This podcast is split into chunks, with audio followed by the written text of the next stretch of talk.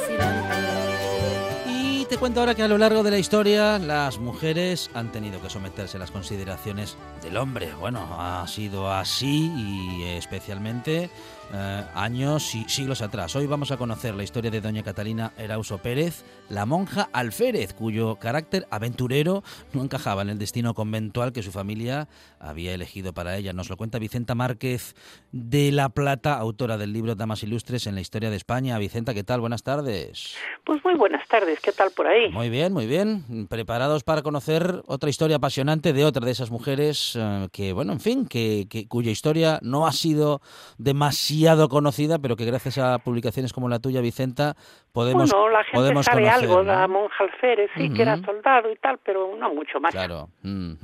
Bueno, pues vamos a adentrarnos en todo caso, si te parece, por, por, por el inicio y vamos a contextualizar eh, de qué siglo hablamos y de qué contexto histórico. Estamos hablando pues del siglo XVI, porque ella nació justo 100 años después de que Cristóbal Colón descubriera nuestras Américas. Entonces ella nació en 1592. Bajo cuando ella nació todavía reinaba Felipe II, pero este ya sabes que falleció en el 98 Sí. y entonces ella vivió toda su vida bajo el reinado de Felipe III. Estamos en el siglo en pleno siglo XVI. Bueno, y en Bueno, el ese... siglo de oro, el siglo de los grandes acontecimientos. Los padres de Catalina era importante en aquellos tiempos, eran hidalgos, eran Miguel Erauso y María Pérez de Galárraga, pero eran hidalgos medianejos, por decirlo así, no tenían mucho dinero, pero sí tenían muchísimos hijos, porque ella misma, doña Catalina, nuestra Catalina, hacía el número 10 de los hijos, fíjate. Entonces los hidalgos, para mantener su estatus social, lo que hacían era concentrar el dinero en el mayorazgo, a los hijos varones siguientes. Los ponían en el ejército o los ponían en la iglesia y a las hijas normalmente si no había mucho dinero que repartir alguna le podían dar dote y casarla de acuerdo a su estatus de hidalguía y a las otras niñas pues las metían a todas en el convento porque así tenían digamos asegurado un buen pasar, pues no se morirían de hambre y tenían una cierta consideración como religiosas y era una manera de sobrevivir. Bueno, una manera de sobrevivir y de llevar adelante una vida que en principio, Vicenta, no se podían permitir, pero que querían mantener, ¿no? Respecto, como dices, Eso, de- eran- del estatus. ¿no? Eran hidalgas eh, con, que se dedicaban a la oración y pero tenían una tenían una cosa buena que no debían obediencia a nadie nada más que a su que a su superiora. Ujú. Entonces eso también eh, a muchas mujeres les gustaba. Ah, bueno, una personalidad, la de mm, la de doña Catalina Erauso, mm, en fin, re- Bueno, en claro, principio era, mm, rebelde, ¿no? Muy especial, sí, ella era sí. soñadora, impetuosa, fogosa, impulsiva y sobre todo era aventurera. Ella no estaba hecha para la introspección ni para la meditación continuada y profunda y la oración serena, no, no, no. Eh, de hecho, además, como la habían puesto en los dominicos, eh, ella monja, bueno, monja estaba destinada a ser, entró a los cuatro años, ¿eh? La pusieron a los cuatro años en las monjas dominicas. Entonces los dominicos eran los soldados de Cristo y las monjas dominicas también participaban de esta mm, de, este sentimiento. Lo que pasa es que tenían de bueno que en los conventos aprendían eh, todo lo que podían y era obligatorio por aquel tiempo ya que las monjas aprendieran latín para que entendiesen los divinos oficios. Entonces eso fue una gran cosa para Catalina porque todo lo, toda la ciencia estaba en latín, los libros de cosmografía, de geografía y todas las ciencias. Era eh, el latín el idioma de la ciencia, de la erudición, además de ser el de la iglesia. Así que mira, una buena cosa hizo mientras estuvo bastantes años en el convento, ya que no podía profesar antes de los 17 y entró a los cuatro, pues todos esos años hasta que se fugó del convento estuvo aprendiendo cosas, cosa que en su futuro le sería muy, pero que muy mm, útil. Bueno, decía yo que una personalidad, eh, bueno, rebelde, por definirla de alguna manera, pero en todo caso, lo que ella, contra lo que se rebelaba, en todo caso, era contra lo que su familia eh, esperaba o tenía previsto para ella. ¿no? Le gustaba la aventura, el salir, sí, sí, su familia o el que sea. Ella, ella la metieron en, una, en un convento donde la superiora era una prima hermana de su madre, pero ella pensó en huir porque un día una tal Catalina Alirí, que, dicen que también era pariente suya, mm, se peleó con ella y le dio una torta. Y desde ese mismo momento dijo, ¿tortas a mí? Fuera. Y entonces lo proyectó todo y un día, en cuanto pudo, se arrodilló por la noche al lado de la de su tía, doña Úrsula de Unzaizarasti, que era la superiora, porque ella le había llamado y le dijo que le trajese el breviario y ella se fue a por el breviario y viendo que en el clavo de la habitación de su tía estaban colgadas las llaves del convento, le llevó el breviario y le dijo, tía, me siento mal, voy a mi habitación y como era jovencita, pues la tía dijo, bueno, bueno, pues vete a tu, a tu cuarto y ella corrió a celda de la tía, le robó un poco de dinero que tenía la monja, le robó las llaves, abrió todas las puertas, cogió unas telas, unas agujas y unos hilos y se fue a un bosquecillo. Y allí se confeccionó una especie de trajecillo, ella dice eh, que se fue y se hizo una basquiña, pero bueno, como quiera que fuese, esa fue su primer su primera huida. Cambió el hábito de novicia por el uniforme de hombre aguerrido y esa transformación ya le duró toda la vida. Se lanzó a la conquista del mundo hostil, especialmente hostil para una mujer que no sabía nada del mundo, porque desde los cuatro años había estado aislada de todo.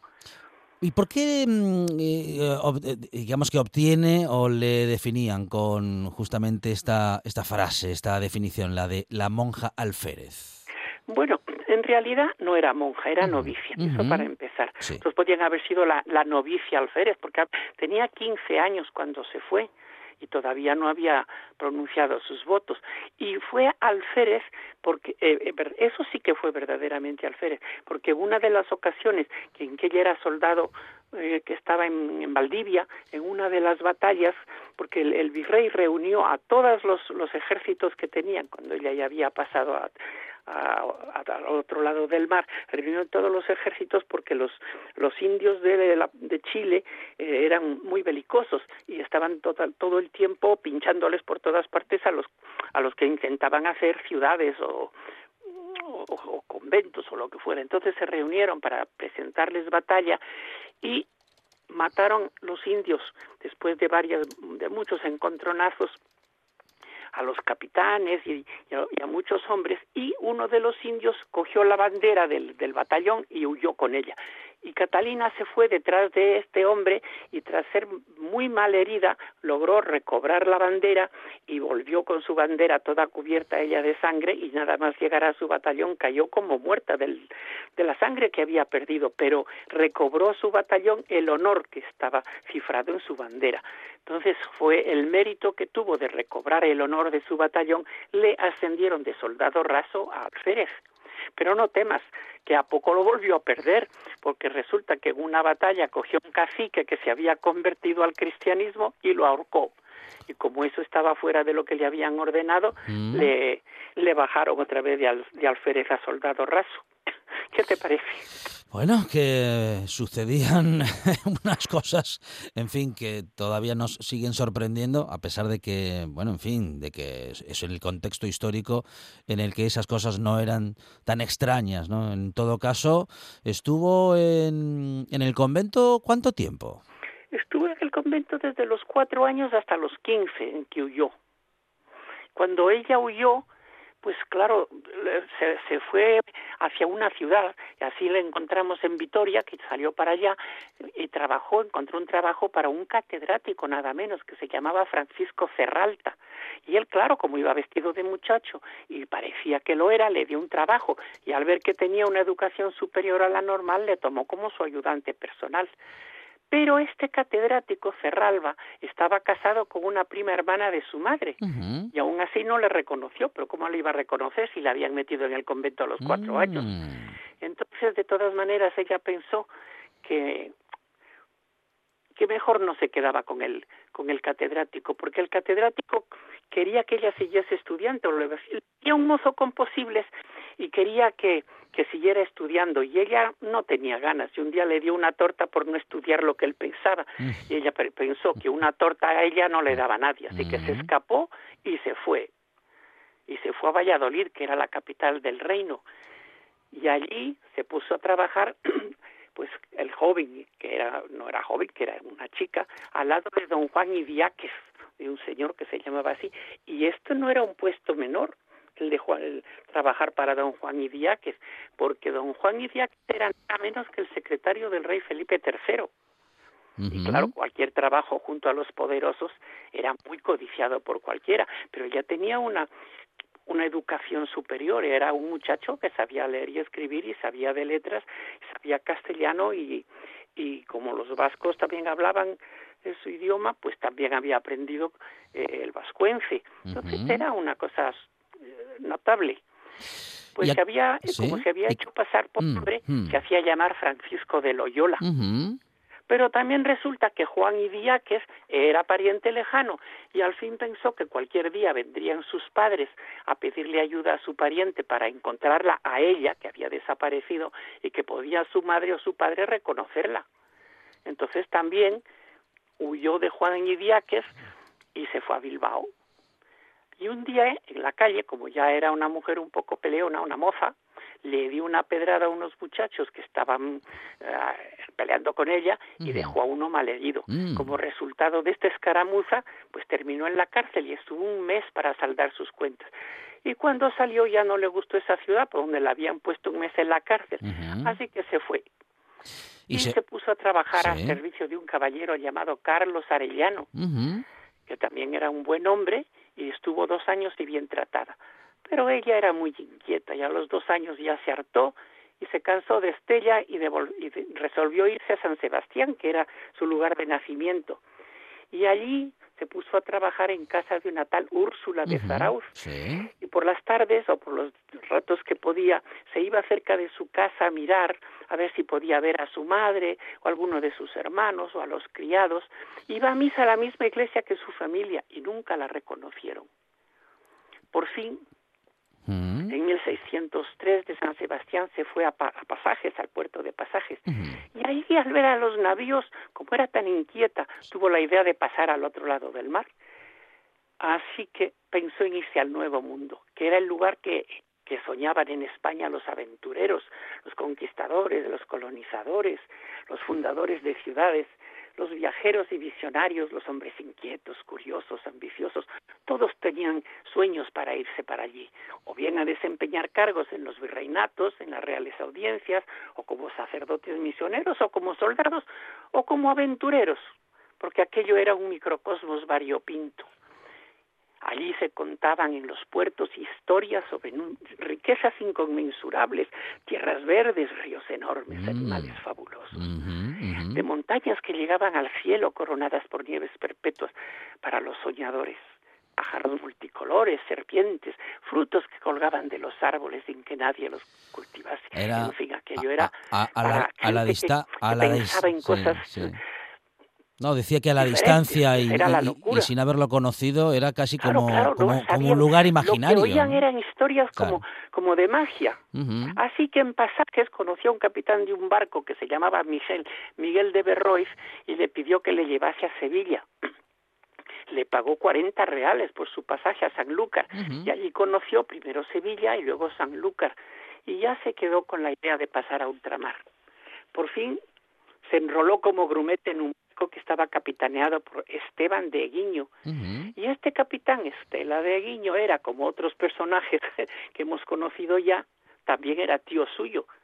Bueno, tío de por algún lado y era como si desafiase el destino, con una personalidad nueva que era todo de su propia hechura. Y así zarparon hacia el nuevo mundo. Bueno, qué vida. Este Esteban de Guiño, el capitán, al reparar que el grumete parecía que tenía buena voluntad y muy trabajador, le propuso seriamente que se quedase en el barco y él, el capitán, se ocuparía de convertirlo en un avezado marino. Bueno, ella dijo que sí, que sí, que amaba la aventura, los espacios abiertos, pero era ave viajera. Y mientras estuvo en el barco disimuló y mantuvo a su tío en la creencia de que estaba sospesa, sospesando, sopesando el quedarse con él. Pero cuando llegaron a ultramar, le dio un palo, como dice ella, y le robó 500 pesos y mientras el otro estaba durmiendo desembarcó y se largó, diciéndolo en palabras así claras y 500 pesos era una cantidad apreciable. ¿Sabes que 500 pesos equivale algo así como a 13 kilos de plata? ¡Wow! Que le, le robó a lo mejor la ganancia de ese año y se fue. Y claro, en ultramar en esas tierras nuevas hacían falta todos los hombres que se pudieran reclutar, todos los españoles, porque los indígenas, aparte de ser los enemigos en aquel momento que los atacaban, pues eran apáticos para el trabajo, nunca habían estado acostumbrados a disciplina rutinaria y cualquier joven español dispuesto, pues era un hallazgo y un valor en potencia.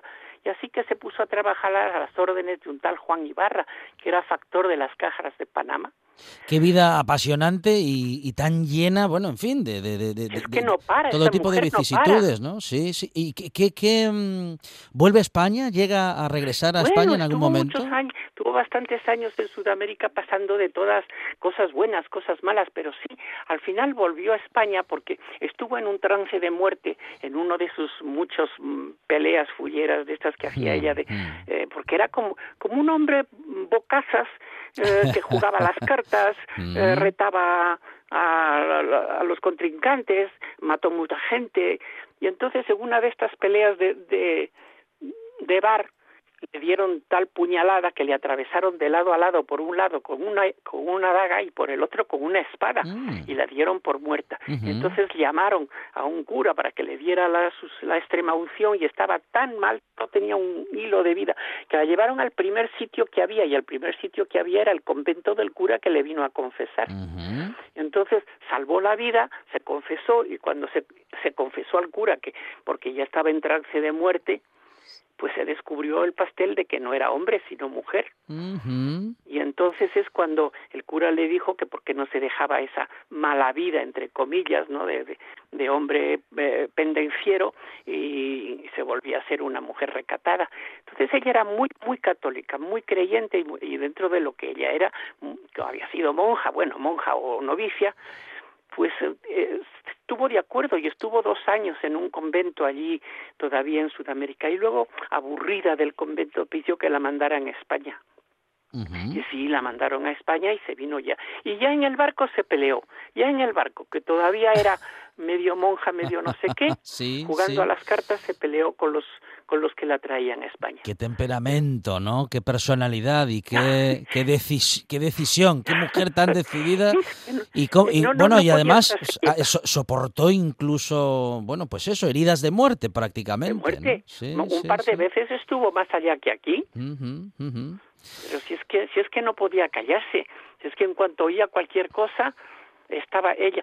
Bueno, y una cosa curiosa que no nos debemos de pasar por alto es que una vez que estuvo huyendo de la justicia eh, refugiada en una iglesia, el corregidor mandó a unos hombres a que lo pudieran a la, a la puerta y cuando saliese la cogiesen. Y ella estuvo meses y meses sin salir de una iglesia y ya hartos los corregidores, pues digamos que aflojaron un poco la guardia y entonces al haber aflojado la guardia los amigos de ella, que ya ya no era ella sino él, pues venían a visitarle y un día le pidió un amigo suyo que le acompañase a un reto que tenía porque había había se había juramentado para cruzarse las espadas esa noche con un enemigo suyo y que le acompañase por si acaso caía en la, en la pelea para que le buscase pues acomodo a su cuerpo, mandárselo a su familia. y ella le dijo que sí, y resulta que el otro, que el enemigo de su amigo iba también con otro amigo, total que eran cuatro. Se batieron primero los dos enemigos que se habían retado y el uno mató al otro. y entonces se siguieron batiendo los amigos de los muertos, me explico. Sí, sí, y entonces Catalina mató al otro muchacho que era el amigo del otro. Y entonces al caer le dijo, ay, el que se caía, ya el que se caía, el enemigo de Catalina, dijo, ay, que me has matado. Y ella le pareció reconocer la voz y le dijo, ¿quién eres? Y dijo, soy Miguel de Urquiza. Y resulta que era su hermano.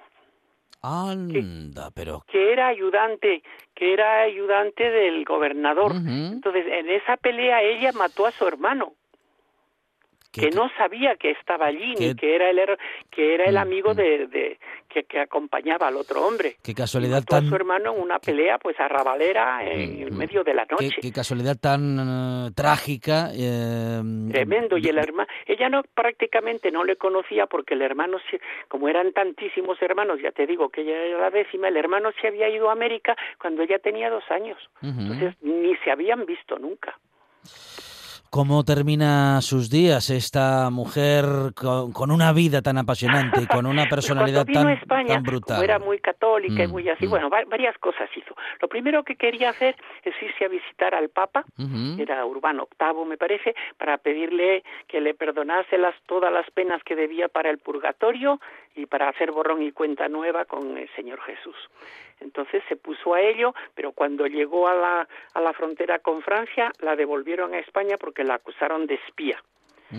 Entonces se vino otra vez a, Madrid y pidió eh, al rey, bueno, le mandó un oficio pidiéndole que le que le reconociera sus años de servicio ah, como un soldado en, en tierras en, la Nueva España, eh, claro, porque estuvo en todas partes.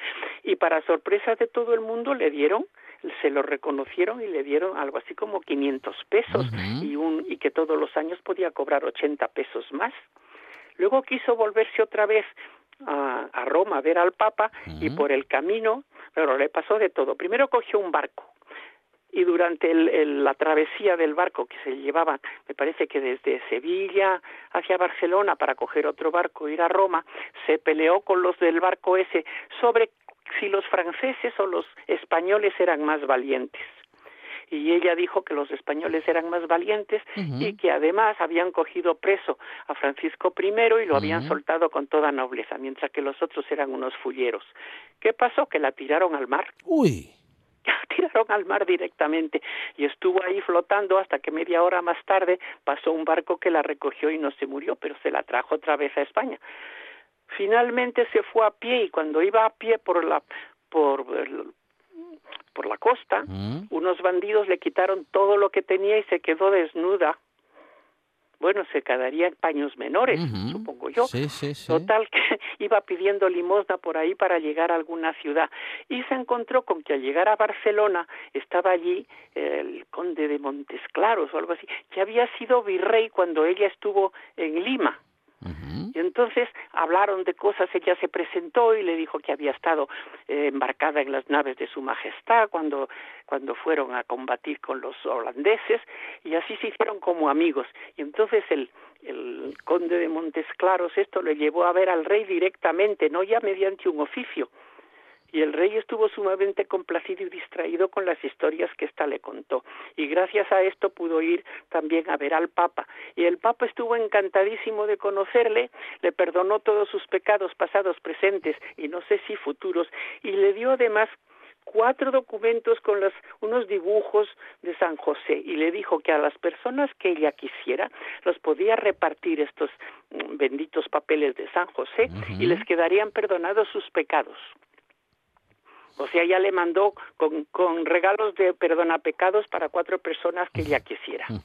Y los cardenales se enfadaron muchísimo porque dijeron que ella era una transgresora y una mala mujer. Y el Papa Urbano VIII les dijo que le trajeran más como ella que las iba a perdonar a todas.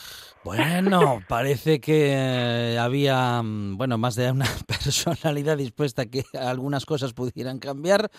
Ah, en todo caso, la que sí estaba mm, completamente convencida de que su vida tenía que ser como ella decidiera era doña Catalina Erauso Pérez, eh, sí. a cuya historia nos podemos, en cuya historia nos podemos adentrar en la publicación Damas Ilustres en la historia de España de Vicenta Márquez de la Plata, que es autora de este libro y con la que de tanto en vez hablamos en esta buena tarde en el Mujeres en la Historia, porque ya sabe y conoce la historia de mujeres muy interesantes y... Y hay algunas, hay algunas preciosas. Mm, Mira, mm. alguna vez tenemos que hablar de una señora que tardó cuatro años en llegar desde la península hasta mm, Buenos Aires con un cargamento de mujeres para que se casaran allí.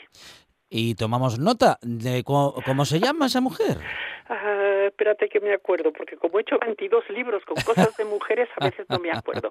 Bueno, te mando, te mando un, un mail con unas dos o tres sugerencias. Tomamos nota, Vicenta, y vamos a repasar también esa historia. Doña Mencía Cárdenas creo que se llamaba, Bueno. haciendo memoria. Es Vicenta Márquez de la Plata, autora Márquez del de la libro Plata. Damas Ilustres en la historia de España. Vicenta, muchísimas gracias. Encantada, encantada. Esto es verdaderamente divertido hablar de esta señora. Y así hacemos a las mujeres visibles, no hablan de Claro. la invisibilidad. Esa es la idea, eso es. Nosotros hacemos a las mujeres visibles. Yo tengo historia, pues más de 100 mujeres, más y 22 libros. sobre Pues la ellas. seguiremos contando, Vicenta, que Poquito tiempo, poquito. tiempo tenemos. Vicenta, gracias, un abrazo, un beso. Gracias a vosotros. Estás escuchando RPA, la radio autonómica.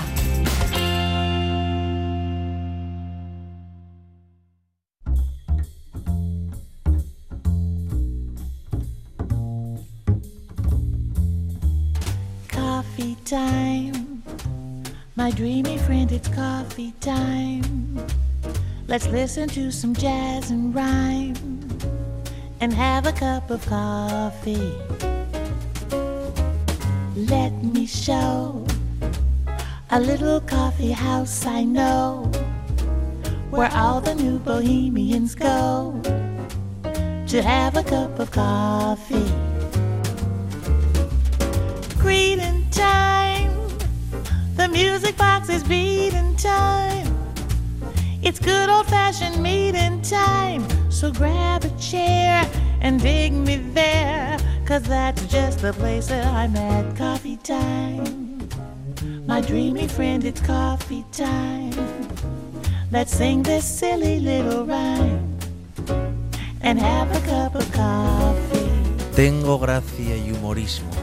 Me diréis que esto es cinismo. Lo será. No lo discuto, pero no he de ser tan bruto que hable yo mal de mí mismo. Soy Tommy el Indio y esto es La Buena Tarde. Pues Monchi Álvarez, que es que tenemos la presentación hecha, ¿eh? Ya la tenemos hecha. Eh, sí. Tommy el Indio se presenta a sí mismo, es uno de esos hijos ilustres de Elena, muchacho enamorado de la India que tiene alma de leopardo de las nieves y en las noches de luna llena aúlla poesía. Tommy el Indio, ¿qué tal? Buenas tardes. Buenas tardes, muchachos. Buenas tardes, Radio Escuchas. Encantado de estar aquí. Un placer, ¿eh? Nos cuesta mucho coincidir con Tommy el Indio, Tiene una eh, agenda- especialmente a estas horas, ¿no? Una agenda cargadísima. Sí, sí, porque claro, si el programa fuese de noche, igual coincidíamos más, Tommy, ¿o no? Es posible, Es, es, posible. Claro, claro. Eh, el artista, sí, o sea, si es artista solamente si se levanta uno a las 8 de la tarde. Eso dicen. Ángel González decía a las 2 de la tarde. ¿eh? Mm. Y eso ya mm, te deja un poco más de día por delante. Pero eso dicen, eso dicen. Tienes que contarnos tus últimas andanzas, Tommy. Bien, eh, yo estoy dispuesto a todo. Yo vengo a corazón abierto, ya lo sabéis. Sí. Eh, Pues a ver, cuéntanos, Mm. ¿por dónde se hallaba Tommy el Indio en, estos, en estas últimas fechas? Sí, bien. eh, ahora últimamente estoy trabajando mucho la zona de Centroamérica, el, el Caribe. Sí. ¿eh? y, y- y sí que estoy encontrando ahí un refugio para curar los huesos rotos, nunca mejor dicho, porque ahora fui con una mano rota por un problema acrobático del que no vamos a hablar. Y, y estuve en, en la mayor de las Antillas, en la isla de Cuba, donde últimamente, en los últimos años, estoy visitando con frecuencia. Y estoy viviendo una época histórica de esas latitudes que, que- que- que- que- que podría darnos para, una, para un programa entero. ¿Y es histórica para el ¿Para universo Cuba o para? Tommy? ¿Para Cuba en particular o para Tommy eh, en lo personal? Bueno, amigos, ya sabéis que el viaje siempre es interior, pero también exteriormente eh, he de decir que, bueno, hemos asistido a la muerte de Fidel Castro, Ajá. eh, a la visita de Obama y también a la de mi amigo Mick Jagger, Hombre, que estuvo en La Habana dando un concierto gratuito para un millón de personas en la ciudad deportiva. Yo estuve allí, amigos. no me digas. Y os puedo garantizar que Mick estuvo excelso. Qué bueno. Qué momento, ¿no? Porque se, fue- se ha convertido en la primera banda internacional en tocar en Cuba, en la primera y la única de momento. Y estar, haber estado ahí, bueno, cuéntalo, cuéntalo todo, porque se suspendió aquella, aquel concierto al menos una vez, porque coincidía con la visita de Obama. Claro, todo formaba parte de una apertura y de un movimiento internacional y, eh, en fin, eh, político del gobierno cubano para justamente eh, escenificar esa apertura. Efectivamente, así fue. Resulta que mm, Obama y Mick hicieron coincidir sus agendas y luego, hábilmente, las desvincularon y uno llegó con una semana de antelación con respecto al otro. Pero la isla estaba en pura efervescencia con aquella situación de apertura. Se hablaba de que los ferries iban a empezar a llegar desde Miami y cierto es que los ferries no terminaron de llegar, pero sí que hay bastantes cruceros que ahora eh, recalan en La Habana y que, bueno, mm, le dan a la ciudad un cierto ambiente cosmopolita a mayores, ¿no? Porque La Habana siempre fue una de las capitales del mundo. Así que es uno de tus refugios, La Habana. Sí, sí, ahora mismo sí. Porque hay que seguir hablando de refugios. ¿Lena y la India son refugios para Tommy el Indio? ¿O fueron refugios? No, son, son, siempre son, porque mira, Roy, eh, está la parte física y está la parte espiritual. Sí. Entonces yo, en Lena, Lena es mi casa, Lena es donde yo regreso siempre y donde seguiré regresando, desde Lena para el mundo. Y la India, pues ahí tengo mi espíritu, mi Mm. alma también, Mm. y aunque hace tiempo que no voy, casi te diría que la friolera de 16 años que no visito la India, es un país que siempre me tendrá de su lado. Tengo allí, pues, eh, muchas experiencias, eh, vamos a decir, mucha familia, ¿eh? a la cual, bueno, pues siempre me refiero y los quiero y los, los, los contacto y estoy allí, pero ahora mismo la vida me lleva a otras latitudes. Regresaré, volveré, porque tú bien sabes, Roy, Alejandro, que el Mm. asesino siempre regresa a la escena del crimen. Eso dicen. Y es, este Tommy el Indio toma este, esta definición de el indio por la India No, o no, no, no, por no. Latinoamérica No, no, no, no. no. o ¿por qué? Yo te voy a contar esa pequeña anécdota. A ver. Si tenemos un, un minuto. Sí. Cuando Hablan- yo- perdón, Sí. hablando de los Rolling Stone y de la India, esta es la canción que une ambos conceptos. ¿eh?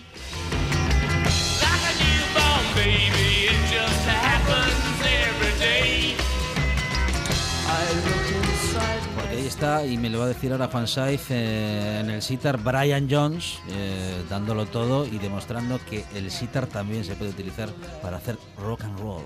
Efectivamente, todo cabe en el rock and roll. Es un universo maravilloso. Tommy el Indio. Sí. Bueno, la primera vez que yo fui eh, a la escuela, en aquella época se empezaba con seis años, creo recordar. Ujú. Que yo que era parvulitos. No sí. sé si ahora, eh, ahora como de 0 a 3, de 0 a 6, de 4 a 5, no se sabe bien eh, cómo se llama cada cosa. Sí, pero antes era parvulitos. parvulitos. Pues llegué a parvulitos y claro, en aquel momento en los parvulitos, eh, en lo que se conocía como el recreo, pues eh, uno jugaba a indios y soldados, o indios y cowboys, que era lo que se llevaba en las películas de sobremesa, como bien sabéis. Sí. Que, Y- sí- que siguen siendo las mismas de ahora. que siguen siendo Sí, las mismas sí, de ahora, sí, sí. efectivamente. ¿eh? Todo tiene que cambiar para que nada cambie, ¿no? Ujú. Pues así es la cosa. Gracias, Roy. Entonces, ¿qué, qué, qué? Lo de Roy, Un- tenemos que preguntarle. Sí, sí. Roy. Espere, espere, que vamos, estamos Sí, todavía estamos con con otra de- cuestión. sí. Resulta que, que cuando regresábamos del recreo, yo recuerdo estar en una mesa como de seis muchachos, así como esta. Y pues alguien empezó a autoproclamarse Spider-Man, otro Batman, otro Superman. Y yo se me ocurrió decir, yo soy toro sentado. Y todos me atacaron al unísono diciendo, pero si toro sentado nunca existió. Ajá. Como si Spider-Man o Batman no hubieran existido. Incluso había uno que decía que Mazinger Z había existido. Bueno, entonces yo dije, ¿cómo que no? Ellos que no, yo que sí. Y preguntamos a la señorita. Ajá. La señorita, Que es la profesora de ahora. Que es la profesora de ahora. señorita. que claro, con los ojos de ahora yo veo aquella chica que tendría 20 añinos. Eh, ¿Qué se iba a saber ella de toro sentado? Claro. Pero, pero para nosotros en aquel momento la señorita era, como diría La autoridad. Claro, como diría el nuevo entrenador del Oviedo, una institución, ¿verdad? y la señorita dijo, no, Toro Sentado es un personaje de las películas. Con gran disgusto por mi parte, llantos incluidos, y claro, indignación, indignación.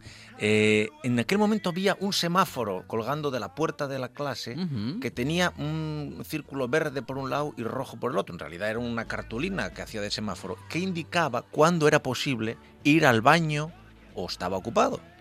Ajá. Yo esperé a que se pusieran verde y salí raudo como que iba al baño, pero hice lo que se conoce como la 12-13 y huí de clase. Uy. Aquello me había afectado profundamente. Bien, Empezaste a- pronto Sí, sí, sí. a sí. hacer novillos. Eh, ¿Qué pasó? Que al día siguiente, pues yo que mm, en aquel momento eh, eh, vivía la infancia con mis abuelos, hombre, no fui a escuela, me escondí en el gallinero que tenía mi abuelo y él me descubre por la mañana y me dice, Tomasín, ¿pero qué haces aquí? Y yo le digo, Willu, dicen que Tommy el indio nunca existió, perdón, que Toro Sentado nunca existió. Hmm. Entonces él me coge, me lleva a la escuela, yo ahí paso la mañana y en la tarde llega la señorita con un libro de indios americanos y lee la historia de Toro Sentado. Mm. Coño, yo en aquel momento pasé de ser un auténtico Mindundi a ser probablemente una referencia de la revolución ciudadana en aquella en aquel aula. Como había otro compañero que se llamaba Tomás, por diferenciarnos, a mí me llamaban Tommy y a él Tomás, a mí me quedó Tommy el indio. Desde hoy, o desde ese día, hasta hoy. Yo en aquel momento no lo sabía, pero mi abuelo era más indio que yo. Había sido el que le había entregado el libro a la señorita Mm. para que nos leyera la historia de Tommy el Ah, indio. qué bueno. Qué buena historia. Qué buena Sí, sí, historia. sí. O sea que abuelo mm, tenía la sensibilidad como, Abuelito. como para que Tommy el indio fuese un niño feliz, al menos en uno en, en esos minutos, en una situación que le había angustiado. Efectivamente, efectivamente. Y luego, pues de ahí en adelante, pues hombre, eh, yo cultivé un poco esa eh, caidita hacia el Ujú. pielrojismo y bueno, estuve en su día en los Estados Unidos en, viviendo tres meses en la reserva de Pine Ridge en South Dakota con los indios Sioux y ahí viví pues eh, una de las etapas de mi vida que recuerdo con más cariño y con más, eh, bueno, pues eh, esperanza, ¿no? Porque siempre se trata uno de, de eh, eh, volver o regresar al lugar donde se ha pasado muy bien, ¿no? Pese a lo que diga Joaquín Sabina. Mm, ¿Qué dice Joaquín Sabina? Dice que al lugar donde has sido feliz no debieras tratar de volver. Ah, ¿Te es- acuerdas que sí, se comentó cierto, con Pedro. Menéndez Sí, sí, y Carlota sí. Suárez? Bueno, mm, bueno, depende qué felicidad y depende qué, qué sitio, ¿no? Efectivamente. Mm. Nunca segundas partes fueron buenas, pero eso lo vamos a dejar para el Oviedo No estoy de y a acuerdo. veces para el Sporting. No estoy de acuerdo porque el Padrino 2 es mejor mucho que el mejor Padrino. que la 1. Sí, efectivamente, eso es una sí, cosa. sí, sí. Es así. Y de mocomitas, porque hay que seguir hablando de familia, de abuelito y de mocomitas. ¿Cuántos sois los mocomitas? Dices mm, la leyenda que, sois más que los abandeños. Bueno, eh, sí, sí, efectivamente sí. Eh, date cuenta que el que pasa una vez por esa tribu mm, no lo abandona nunca. Pese a que, como bien sabéis, nosotros hacemos lo que hacía Jerónimo, atacar y esconderse. Es una guerra de guerrillas constante. En ocasiones formamos con todos, que somos 12 o 13, en ocasiones vamos alguno menos, en ocasiones alguno más. No siempre somos los mismos, pero mantenemos una estructura bastante estable y amenazamos con regresar este verano. Sí, sí, sí. Bueno, ahí están los mocomitas sonando en la buena tarde.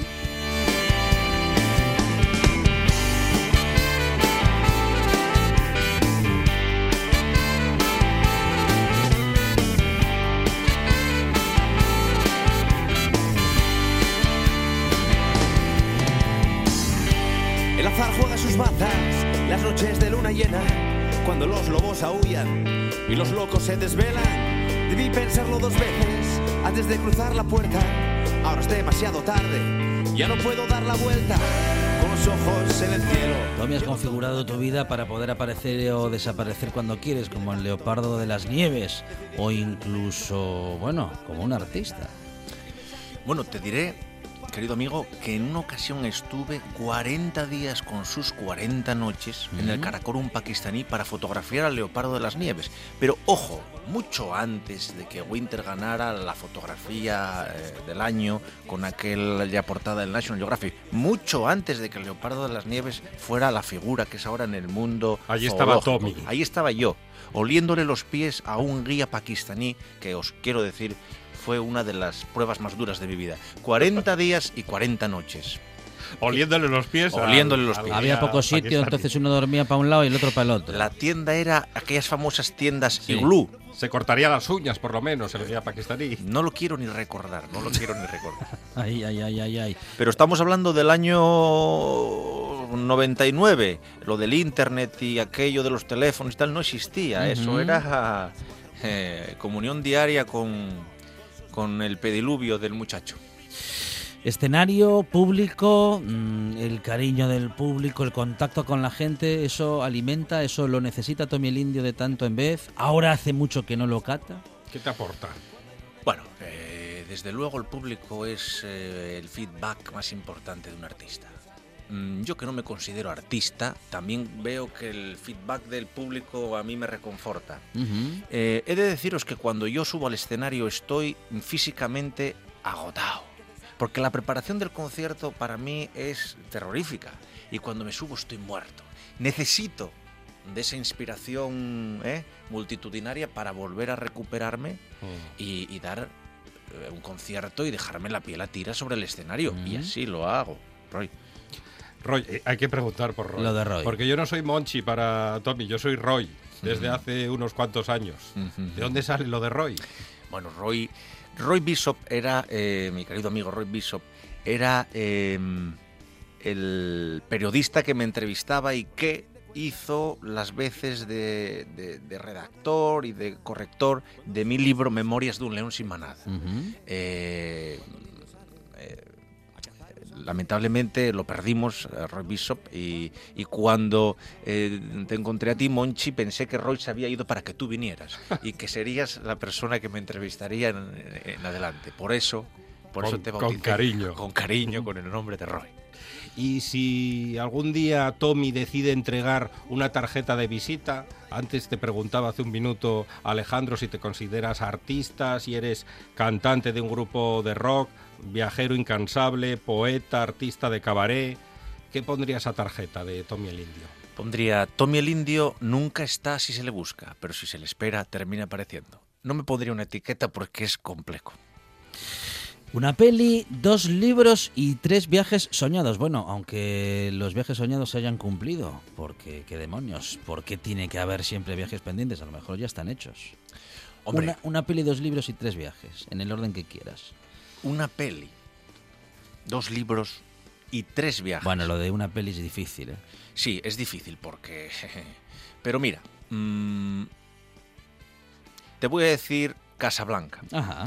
Eh, siento ser un poco, una respuesta un poco manida, pero es que Casablanca recoge absolutamente la esencia del amor inacabado, que eso es maravilloso, porque una gran historia de amor, y lo he dicho, lo he defendido en el escenario muchas veces, ha de terminar como un combate de boxeo, antes del límite.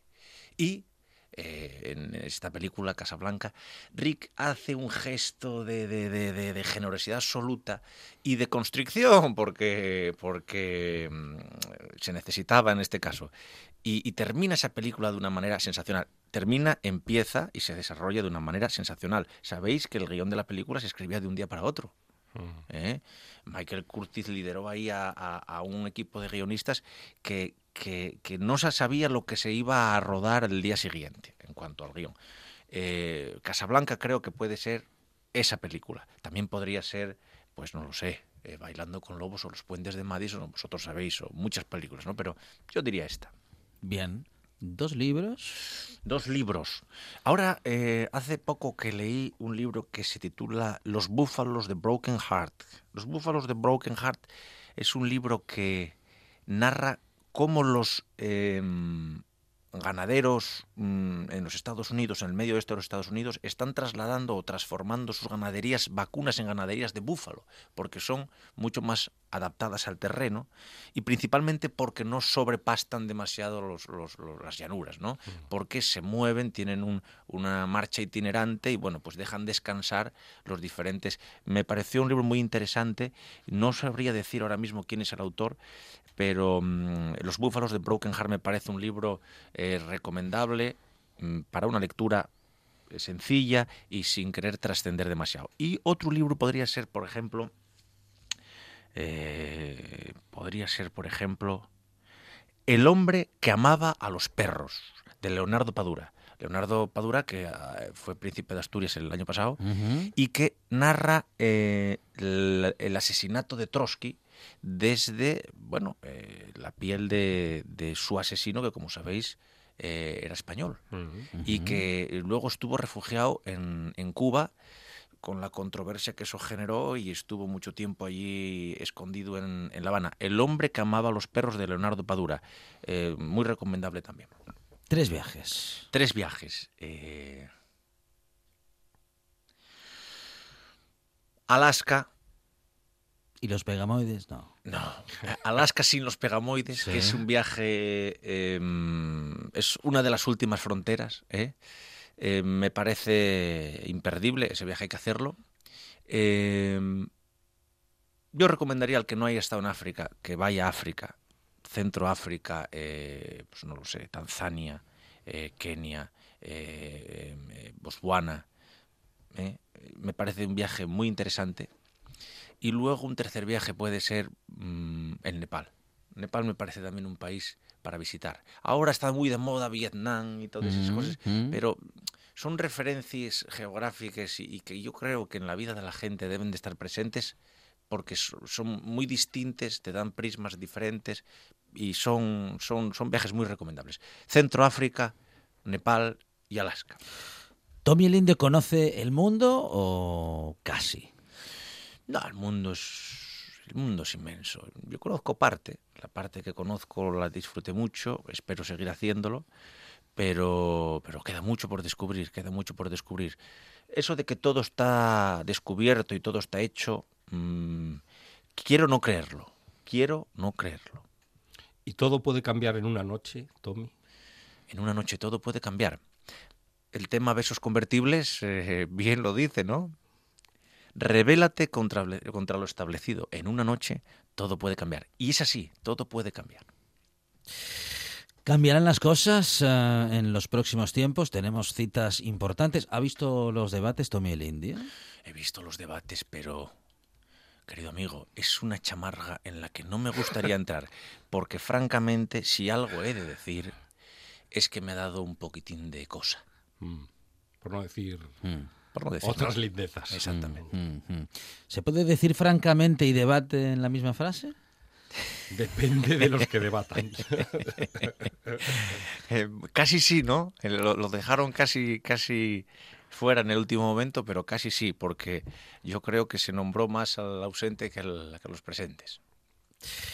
Hay un refugio para Tommy el Indio, hay un sitio, bueno, lo decía al principio de esta conversación, siempre vuelve al pueblo, siempre vuelve a su pola, a Pola de Chena. Mm, ¿Ese es el sitio de Tommy? ¿Ese es el lugar para regresar y para mm, Sí, yo creo que- reposar? Hay muchos lugares porque al final, eh, gracias a Dios, pues uno mm, deja las puertas abiertas o intenta dejar las puertas abiertas en todas partes. Y entonces eh, eso es una cosa importante. Pero sí que donde, donde yo me encuentro en mi casa, literalmente, es en el Sosellar, que es la montaña de, de- del Aramo, entre la Pola y Quirós. Ahí, ahí es donde yo resido habitualmente y donde, por supuesto, sabéis, estáis invitados incluso a hacer un programa vía satelital. Hoy, como Hombre, prestaría hacer un programa es interesante. en la ¿eh? casa de Tommy. Sí, sí, sí, sí. Allí tengo muchos recuerdos y podemos ahondar Mm. en ese universo que tanto os seduce. ¿eh? Tenemos que hablar con los directivos de esta casa para hacer un programa. ¿Nos dejarán? ¿Los directivos de esta casa? Eh, sí. Mm, es posible. Bueno, no sé, vamos a Hay ver que si lo- negociarlo. si lo intentamos. Os voy a decir un detallín eh, ahora que, que- que, eh, hablamos de esta posibilidad. En una ocasión estuve entrevistando al gran Víctor Luque en su casa de Borines Mm. eh, y comentamos cuando Víctor Luque en los años 80 cruzó el, el desierto del Sáhara en un jeep, que luego andaba con ese jeep por Oviedo, un jeep que tenía en el capó de adelante un pico y una pala cruzados.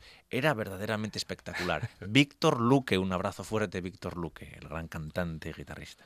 Es el Indio y está con nosotros y ha estado con nosotros en esta buena tarde, ah, pues eh, contándolo todo, compartiendo sus emociones, compartiendo sus reflexiones y también callándose, bueno, lo que ha querido callarse. En todo caso, se calla lo que no le parece interesante. Y nos lo va a regalar en cualquier otra visita, Sí, seguro. sí, sí, sin duda.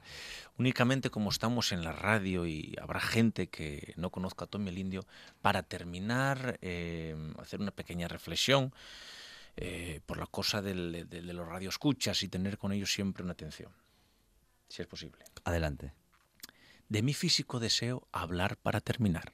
Hay quien dice que soy feo y la verdad, no lo creo. Creo que soy regular. Tommy el Indio en la buena tarde, Tommy, gracias. Gracias.